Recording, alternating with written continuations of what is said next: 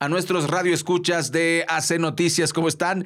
Hoy en Enter 125, tres temas. Hola Francis, ¿cómo estás? Muy buenas tardes. Charlemos de tecnología. Charlemos de tecnología. Esto es Enter con Raya Costa. Pues bueno, fíjense que tenemos tres temas en Enter el día de hoy, muy interesantes todos. Empezamos. Fíjense, yo estoy maravillado de verdad con el esfuerzo de una chica que se llama Winnie Caranja.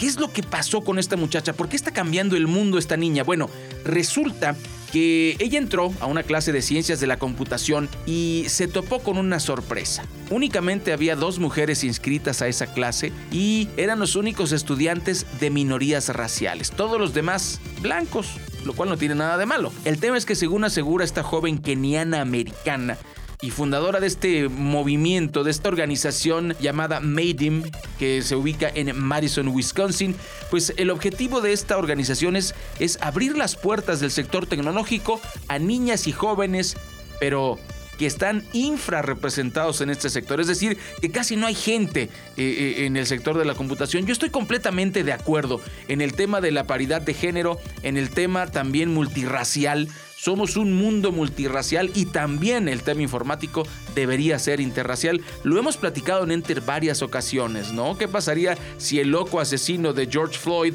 eh, escribiese un algoritmo que determinara la vida o la muerte de alguien, por supuesto que lo haría eh, con los dados cargados hacia el racismo, cosa que está muy mal. El segundo tema de hoy es Kids Space. Google lanzó a partir de abril este, mm, digamos, este espacio virtual, así, así lo puedes encontrar, eh, en el cual los chicos, los niños van a encontrar aplicaciones, videos, libros seleccionados por un grupo de maestros contratados por Google. Eh, y ahora pensando más en el tema de la pandemia y que estaremos mucho más tiempo encerrados, por lo menos eh, en el tema de los, de los chicos, en el tema de las clases, y será hasta que finalice este 2020. Entonces, pues este es un esfuerzo que hace Google y repito, se llama Kids Space, espacio de niños.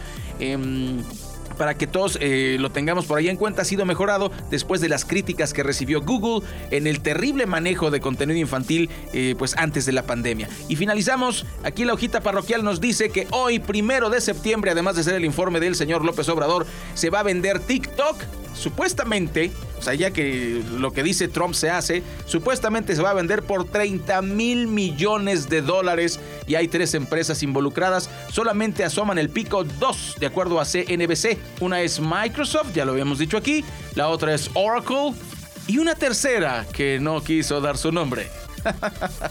Soy Raya Costa, sigue en sintonía con Enter. Sígueme en redes sociales. Charlemos de tecnología. Charlemos de tecnología. Este con Raya Costa.